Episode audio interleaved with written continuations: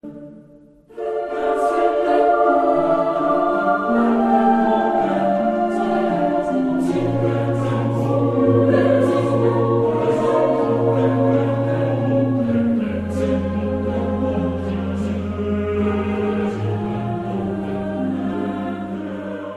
livro dos Papas da Igreja, encontramos registrado que o Papa Caio nasceu na Dalmácia, atual território da Bósnia, de família cristã da nobreza romana, ligada por parentesco ao imperador Diocleciano, irmão do padre Gabino e tio de Susana, ambos canonizados.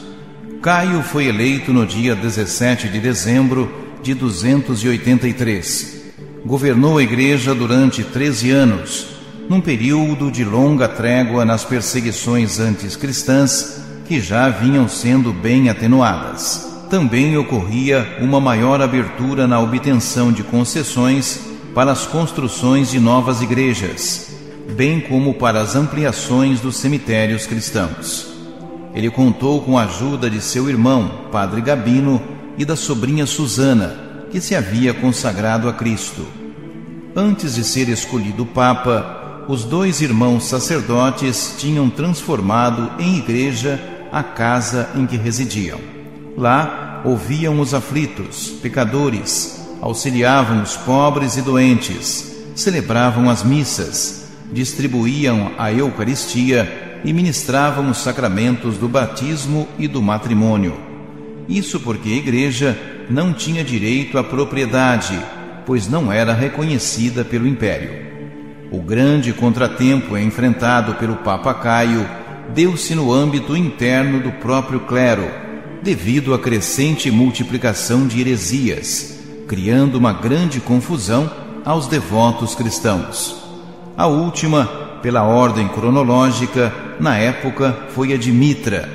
Esta heresia era do tipo maniqueísta, de origem asiática, pela qual Deus assumia em si a contraposição celeste da luz e da treva.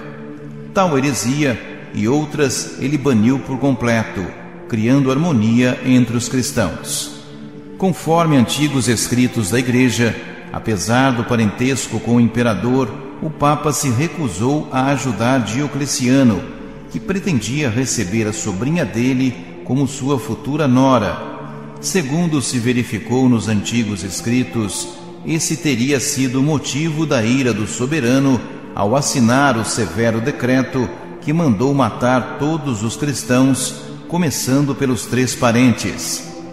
Papa Caio morreu decapitado em 22 de abril de 296.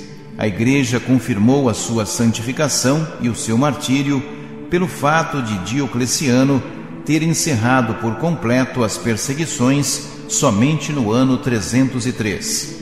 As suas relíquias foram depositadas primeiro no cemitério de São Calixto, depois, em 631, foram transladadas para a igreja, que foi erguida no local da casa onde ele viveu, em Roma. A igreja o reverencia com o culto litúrgico marcado para o dia da sua morte.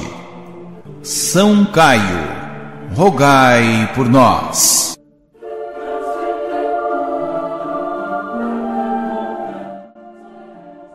Ajude-nos a evangelizar.